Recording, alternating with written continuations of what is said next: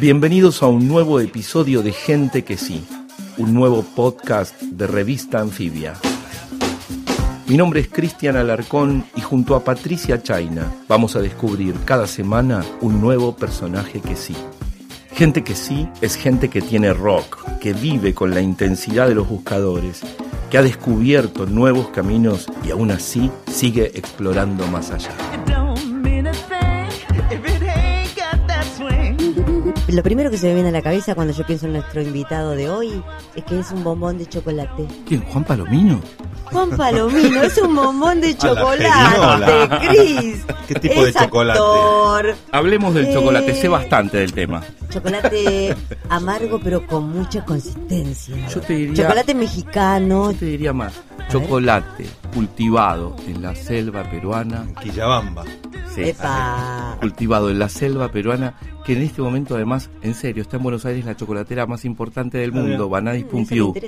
Sí, señor, una chocolatera peruana que administra una finca en la selva y que está proveyendo a los paladares más exquisitos del mundo con un chocolate premium. Así que de ese chocolate estamos hablando cuando hablamos de Juan Palomino. Bien Gracias, ahí. caramba. Ahora que fuimos ¿no? de una imagen gustativa a una definición estética, política, gastronómica Política y, y geopolítica.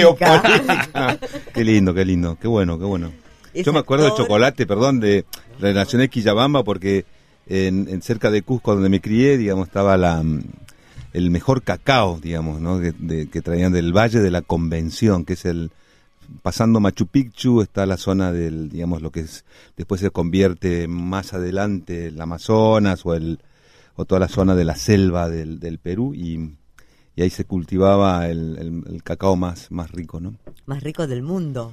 No sé si del mundo, pero creo que, bueno, los grandes chocolatadas que tomábamos en mi casa allá en Cusco Epa, eran, claro.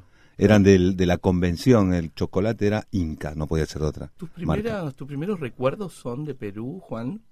Yo tengo memoria así de Perú, ¿no? Acá yo, si bien nací en La Plata, en el 61, al año y medio me, me trasladaron, mi papá se fue con mi mamá y, y yo a, Lima primero, después a Cusco. Ajá. Y lo- las, las, los prime- las primeras imágenes que aparecen en mi memoria es el, el jardín en Cusco, la primaria, ¿no? Toda la, toda la data del, del- de la formación, pero también el cine aparece, ¿no? Como, e- como elemento Ah, unificador de esas imágenes, como una gran editora o mm, compaginación de mi vida tiene que ver con el, con el cine y, y las imágenes del, ¿Por de qué esa- cine, Juan? porque, porque mm, en Cusco no había otra cosa para hacer que ir al cine y es, me pareció fascinante esa posibilidad. Si bien era como una especie de no hay otra cosa que ir a ver películas, a la distancia veo qué bien que, que había 14 cines y uno podía... Es impresionante, Eh, 14 cines sí. en una ciudad como Cusco, aparte que Claro, bueno, pero, po- poblacionalmente no es una, una ciudad No. tan grande. pero el cine era como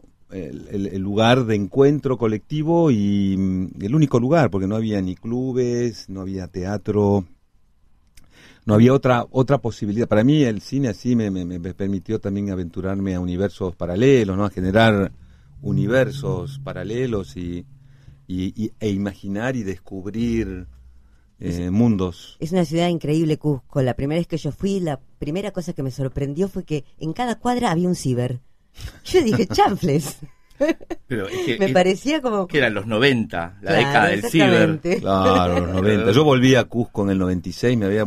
¿Había cambiado mucho? uy, eh, salí del 78, en el verano del 78, para acá a estudiar. Había terminado el secundario y cuando volví en el 96, casi 18 años después, 16 años después. ¿Qué había hecho la civilización con Cusco? Y eh, había, el- habían, habían puesto muchísimos cibers, muchísimos eh, cafés, muchísimos pubs donde se jugaba al, al- Tiro al blanco. dardos, Al tiro al blanco. digamos, al, al- al tiro al bull, que decían en Perú, al bull. Ajá.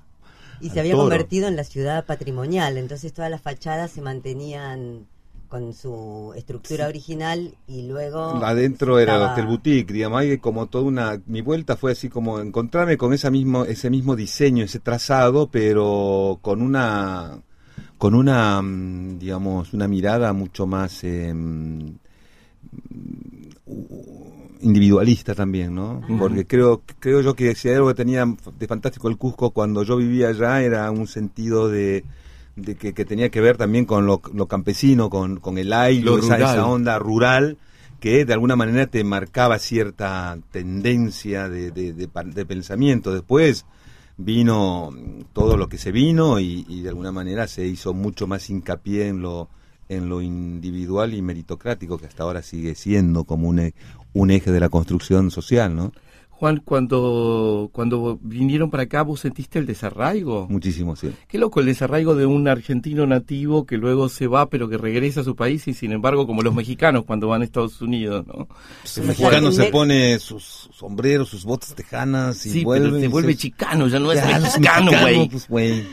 ¿Qué pasa? madre. Chinga tu madre. Que vive el general Santana y los del Álamo también. Y se mezcla todo. Y me gusta ser de Sinaloa y también y ser James ser Dean. Y ta, también todo es una mierda. Juan, ¿Vos Chingado. escuchabas a tu padre en la radio en Cusco? ¿Cómo era tu relación en ese momento con la radio? Y mi viejo empezó en la radio también con, con mucha... Porque mi viejo vivía enfrente de Radio Cusco. La radio con altura, decía. A 2.300, no, 3.200 metros sobre, sobre el nivel del mar transmite Radio Cusco, la radio con altura. Chan. Y mi viejo empezó a laburar en la radio, in- introdujo a mi madre en el mundo de la radio ¿Y qué con un hacían? personaje que era Alejandra y decía, no vaya al cine, quédese conmigo, decía mi madre. Ay, no, no, a la no, no. noche en Radio La Hora yo acompañaba y miraba todo ese mundo de locos de la radio con una lamparita roja, ¿no? Que Sí, se sí, prendía. sí, sí, hermosa, ¿no? Una lamparita roja y decía, no vaya al cine, quédese conmigo, soy Alejandra. Ay. Así que mi madre también fue introducida en el mundo de la radio y, y yo observador de ese universo. Pero sentí el profundo desarraigo, como vos bien decías, Cris, de porque no tenía punto de referencia en La Plata, ni en Mar del Plata, ni en Necochea, ni en ningún lado. O sea, había nacido en La Plata, si bien tenía, había, había venido cuatro o cinco veces a ver, en vacaciones a ver a mis abuelos, a Mm. mis tíos, pero no, no, no tenía referencias, no tenía el, el lugar del primer beso, el colegio, nada. Sí, no O sea, era tu ¿la música? ambiente. y no, ni siquiera la música, ni siquiera el- lo único que me permitió eh, de alguna manera acomodarme en mi espacio, en mi un- universo fue el cine, o sea, Otra me vez. metí en el cine y estaba en las en las películas de continuado y me podía ver una película Grizzly, el oso Grizzly y después Tentáculos, entonces me la pasaba viendo dos películas y, y el cine otra vez y sin y muy lejos de pensar que iba a dedicarme a la actuación, ¿eh? No, no, no, ¿Vos viniste a estudiar medicina? ¿Vos viniste cuando terminaste la secundaria acá? Claro, estudié medicina, pero no- porque mi viejo no había podido terminar la carrera, entonces era como un, ni siquiera porque me lo mi, mi padre me haya dicho tenés que ser médico, sino porque entendía que ser médico era estaba bueno como para poder prestar socialmente un, Quizás se trataba. Juan, de, de algo que para mí caracteriza toda la trayectoria de Juan. Estamos hablando de un actor que ha hecho, no sé, ha filmado creo que 40 películas o casi 40 Sí, películas. más o menos. sí. eh, entre papeles más pequeños, más Claro. grandes, protagónicos, que conocemos en la televisión desde Doria en el 86. No, 92 fue de mi 92, debut en, en Amores ¿no? con de Alejandro Doria, sí. Fue impresionante tu llegada, marcaste, o sea, te- eras el morocho, Claro. el morocho de la temporada, estaban todas muertas, con él siguen algunas, muchas de ellas. Igual, pero quiero decir Ahora que la trayectoria, otras. la trayectoria es, es una trayectoria eh, profundamente identificada con lo latinoamericano y con lo popular. Y eso en una figura popular no es habitual, quiero decir, no sé si todo el mundo se hace cargo de eso, ¿no? En vos hay una especie de hacerse cargo. No solamente porque tenés tus posiciones políticas, porque estás ahora en la Asociación Argentina de Actores, sino porque hay algo de una identidad que se juega ahí. ¿Cómo, cómo se gestó eso? ¿Fue- No, mira, para mí fue, gracias por la descripción, digamos, por el- la semblanza, podemos decir, ¿no? Creo que fue así como algo natural, porque nunca, el- primero que nunca pensé que iba a ser actor, ni nunca pensé que iba a trabajar en la televisión, nunca, o sea, me, ha- sorpre- me ha ido sorprendiendo. Sí tenía claro que quería en algún momento, cuando empecé a estudiar teatro, que quizás impulsado por mi padre, por, por, por ese tema del desarraigo y no la no comunicación con la gente de mi edad y toda esta construcción que se tenía en ese momento, la marca del pantalón, si usabas mocasines o las zapatillas tenían que ser una mar, de una marca y yo usaba flecha, digamos, tenía como un- una serie de, de- cortocircuitos con la gente de mi edad y el, y el teatro me permitió de alguna manera afianzarme en, en una en una en una base un poco más sólida y construir una una autoestima bastante que me permitió enfrentarme y empezar a leer la realidad también. Pero, mm, la, qué sé yo, fui construyendo un poco mi identidad, eh, haciéndome cargo también del, de las dificultades y del, de, lo que significa ser eh, actor, no, no para ser em, vanidoso ni, ni para ser eh, famoso. famoso sino simplemente porque me, me, parecía interesante la posibilidad de contar historias, historias que me reflejaban la realidad que me tocaba vivir, ¿no? Y creo que eso fue un poco bastante lo que se fue sucediendo a través del tiempo. Y una de tus primeras actividades en relación al mundo del arte es, tengo entendido, lo del grupo de teatro que armás en el Melchor Romero en un neuropsiquiátrico. Mm, sí allá por el 84. sí, y no sé si es el enlace entre la medicina y el teatro o la actuación o cómo viene, cuál es el punto de apoyo que vos tomás para llevar adelante eso. Pero primero porque había hecho el servicio militar en el 80. Cuando salí en el 79 había estudiado por primera vez teatro en la Escuela de Teatro de La Plata. En el salí de la Colimba y intenté intenté estudiar locución en el COSAL pero como me aburría me fui a, estudiar teatro eh, a estudiar teatro no a actuar en una obra vocacional en La Plata que que era el Jardín del Infierno de Osvaldo Dragón que estaba prohibido en esa época en los 81 y cuando decidí eh, dedicarme a, estudiar teatro solamente mi viejo me dijo ah, te conseguís un trabajo porque no te voy a bancar más los estudios de locutor, ni de lo que sea, ni de teatro. Eso es un, padre, trabajo, claro. te buscas laburo y te dedicas a lo que se te cante lo que quieras, pero yo no te voy a bancar los estudios de teatro, ¿ok? Y como vivíamos en Melchor Romero y está el hospital neuropsiquiátrico más grande de América Latina y, don, y ese pueblo se constituyó alrededor de un hospital neuropsiquiátrico, ¿a dónde fui a parar? Al neuropsiquiátrico, como sereno primero, después como auxiliar de enfermería y ah, cuando paralelamente estaba estudiando teatro, en el servicio de rehabilitación me dijeron, che Palomino, que estás acá, eh, porque tenía problemas con los, con los enfermeros, con los médicos, eh, me pasaron como castigado a un, a un oscuro, eh, una oficina sin luz, a escribir a máquina, y el, por suerte el doctor de rehabilitación me dice, hacía algo con los internos de teatro, y ahí empecé a, a, a trabajar con los, con los pacientes, y más, los sacamos una vez a actuar en la Escuela de Teatro de La Plata en una en una camioneta todo a sotoboche sin que se enteraran tipo atrapado. ¿La de la calle 10? No, la de la calle 53. 53. Un edificio viejísimo, hermoso. Muy linda. Ahí, ahí estudié yo en esa escuela. Y ahí fueron a actuar los pacientes. Y ahí fui a, actuar, fui a actuar con ellos y con el doctor Pérez y la doctora Silvia Cardona, psicóloga.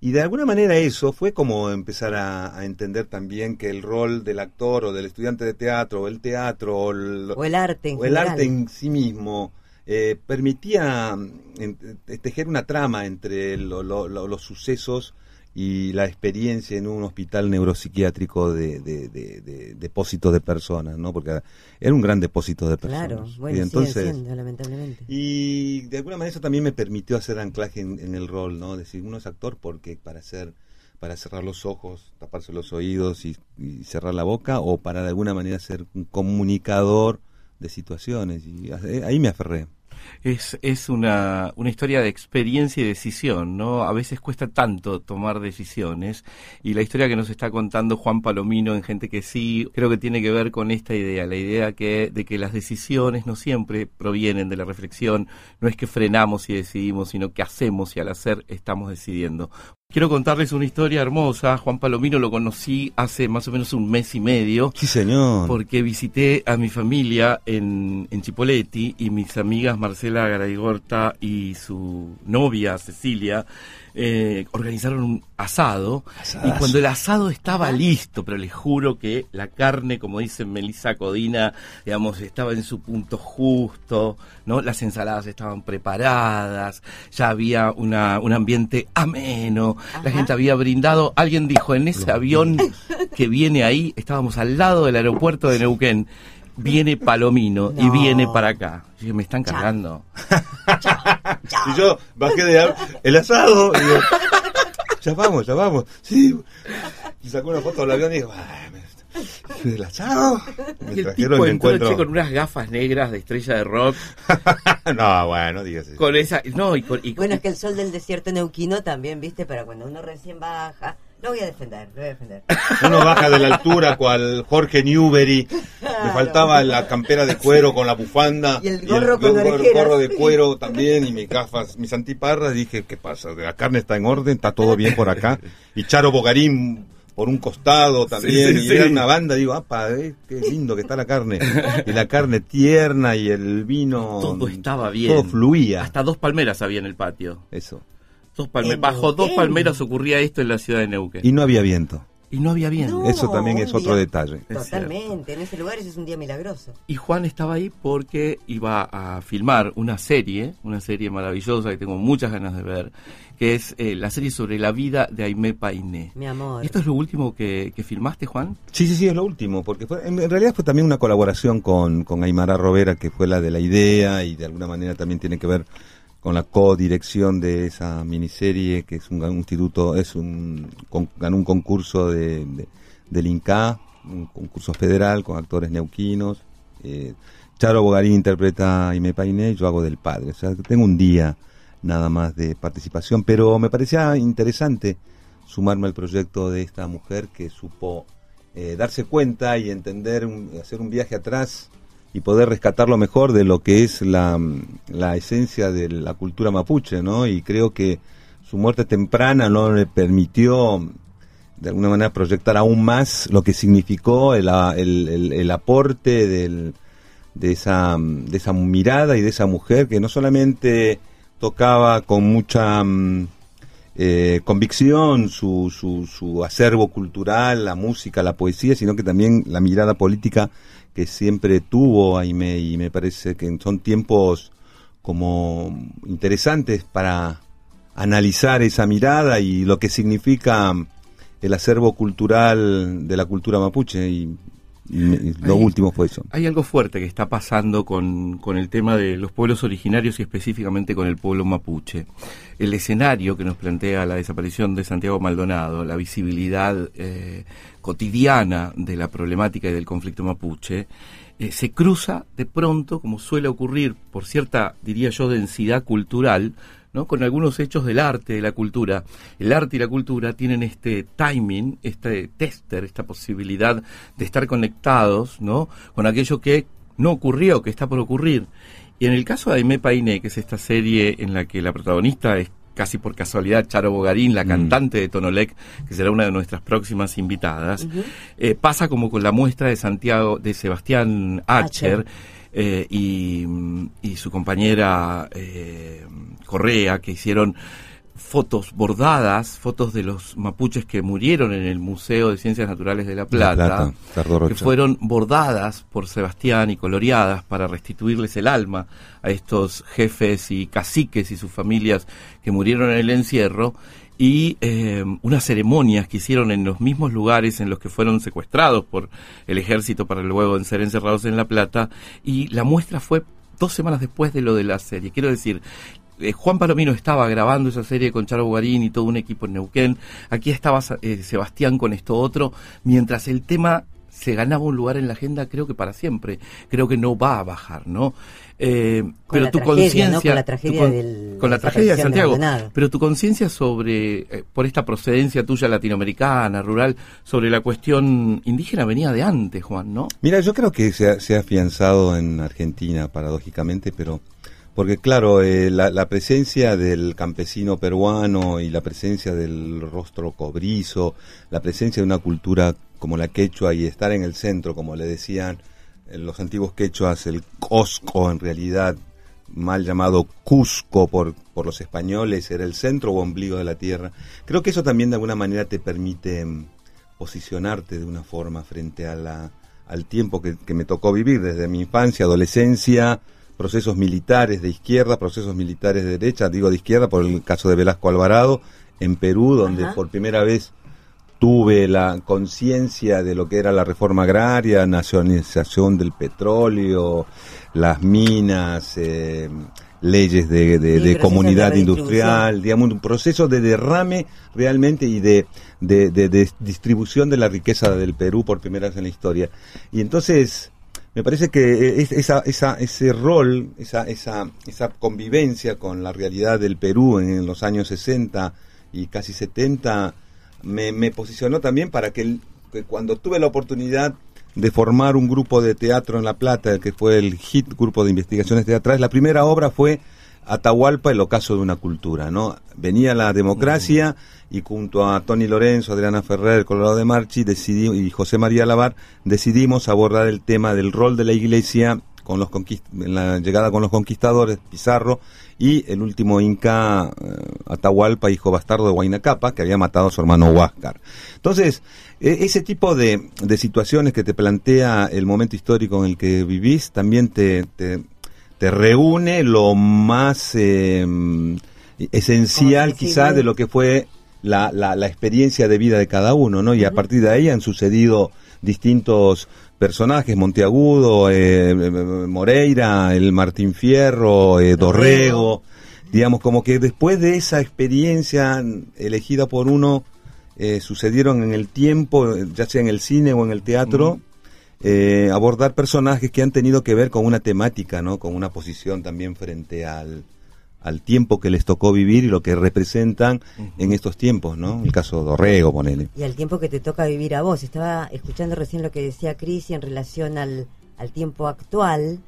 Me resonó el tema que vos elegiste para la primera película en la que vos también te pones como director, que es Pistolero, mm. que es una película que tiene que ver con un personaje que es un bandido rural, Isidro Blasquez, Isidro Velázquez es como el, el, punto de partida, porque después decidimos junto a Nico Galbaño decir, bueno, cambiar los nombres, tomarlos como referentes de últimos bandidos rurales, en la década de los 60, época de la dictadura de Onganía, y trasladarlos al desierto y poner en manifiesto en un drama quizás metafísico sobre la violencia en esa época, y, tomando a, a, Robertino Roberto Carri claro el libro, no Isidro formas pre-revolucionarias de la, violencia. exactamente ese fue como el, vector. Y después eh, eh, introducirnos en, la atmósfera de generar un, para despejarnos un poco de, la realidad de esa sumergirnos en el desierto como elemento también que matice y que nos, nos despegue de lo que es la realidad de Isidro eh, Isidoro Mendoza y Claudio Mendoza son los personajes que interpretan Lautaro Delgado es Isidoro y Sergio Maravilla Martínez es el hermano Claudio. Así que, digamos, también el debut en ese sentido desde la producción y la dirección y, actuando también es una mm, reafirmación quizás de lo que uno, o lo, por lo menos yo creo, que tiene que ser mm, lo que he elegido para, para mi vida, ¿no?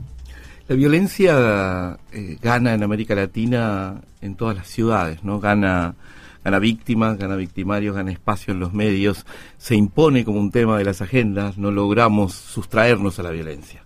Desde México hasta Rosario, digamos, el narco hace presencia, los territorios liberados donde el Estado ya no accede, crecen, eh, y al mismo tiempo las cárceles se llenan de pibes sobre todo de pibes y también de pibas, pero sobre todo de pibes que, mm, que pagan por pequeños crímenes, ¿no?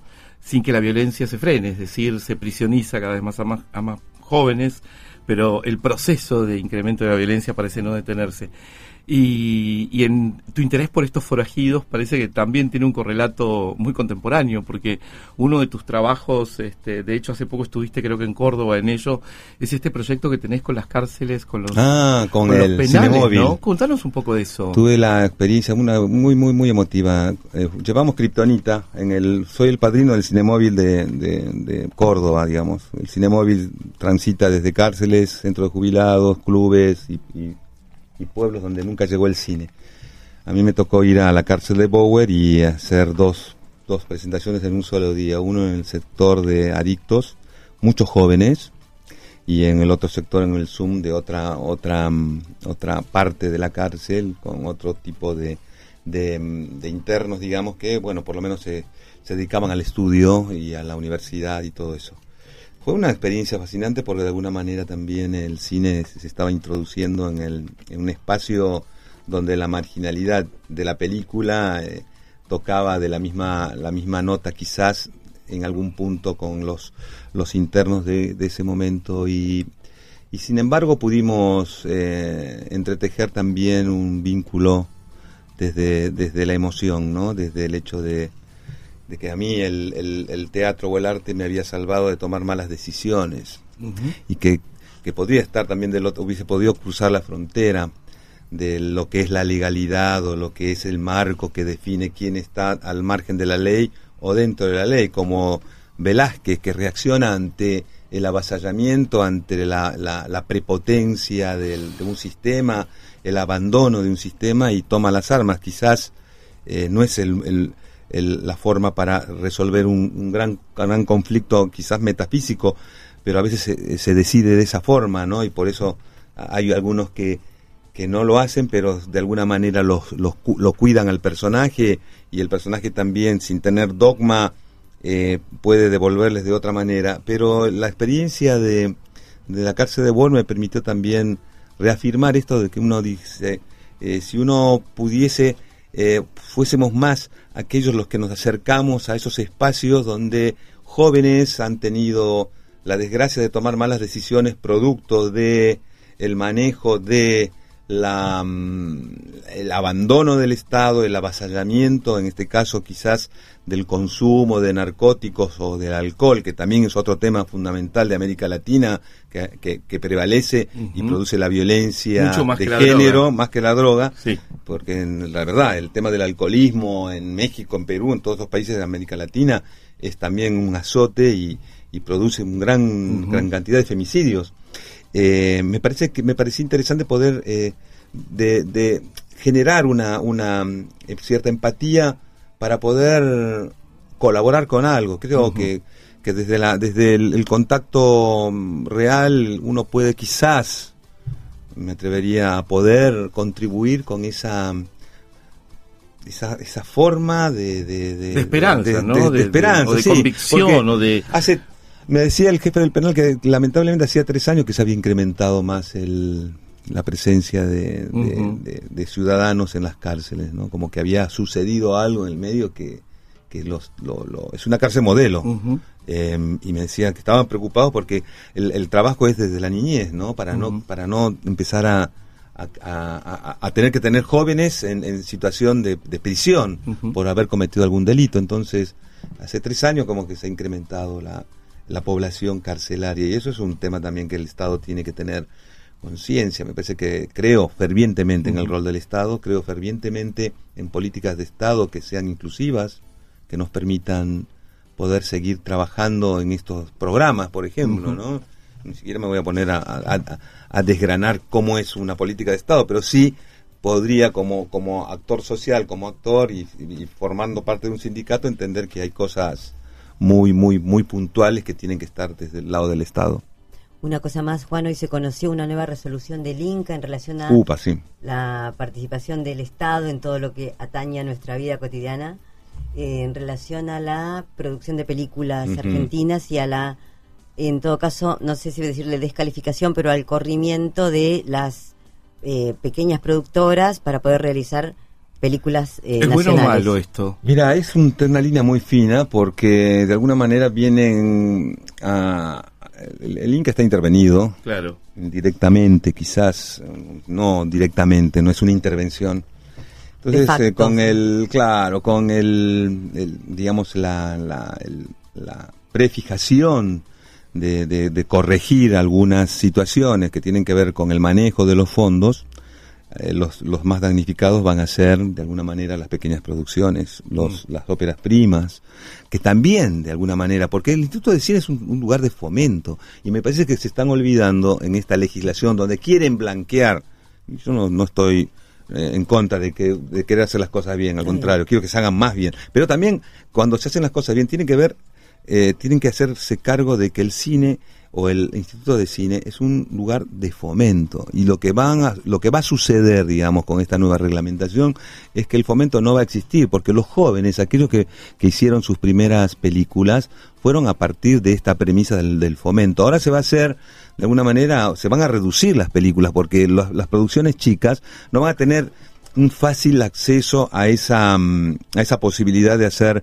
de hacer películas que obviamente no pueden competir con, con grandes tanques argentinos, como en el caso de Santiago Mitre con La Cordillera, o Adrián Suar con El Fútbol o Yo, o, o, la película de Mi Mujer se fue de, vacaciones, o cualquier película que de alguna manera tenga la distribución de una gran compañía extranjera. Que, es el mundo del el mundo del pochoclo. Claro, bueno, porque, porque realmente el cine, el, problema del cine es un problema de distribución de nuestro cine. Desde el momento en que la Motion Pictures le cortó las alas al, al cine argentino, allá por el 54, cae Perón en el 55, empiezan a, a mezquinarle el, celuloide, empieza realmente una, una mirada con respecto a, a nuestra capacidad para, para exportar cine. Nosotros somos la décima cinematografía más importante del mundo. Mirá qué grado de importancia tiene y el grado de espejar realidades que tenemos con la película con mil, dos mil, tres mil o quinientos espectadores y con la película de dos millones. Tienen, tenemos que convivir. Me parece que ahora la multisectorial que tiene que ver con la unión de los distintos eh, sindicatos, y, agrupaciones. van a sacar un comunicado y actores también va a sacar un comunicado porque si bien de alguna manera eh, nos favorece esta nueva reglamentación a los actores, entre comillas, se van a hacer menos películas y eso desfavorece porque se van a crear eh, por, por, lo menos 10 o el 20% menos de, de trabajo, ¿entendés? Señores, Juan Palomino planta bandera, nos cuenta su vida, recuerda su juventud, su infancia, piensa en el futuro, habla de los pibes encerrados y nos hace pensar eh, con él en la cultura.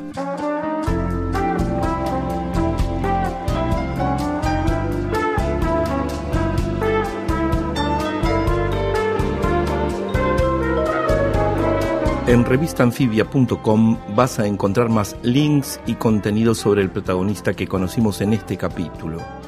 Escucha todos los episodios de Gente que sí de Todo es Fake y de Batalla Cultural, los podcasts de Revista Anfibia, en Spotify, Apple Podcasts y en tu aplicación favorita. Mi nombre es Cristian Alarcón y esto fue Gente que sí.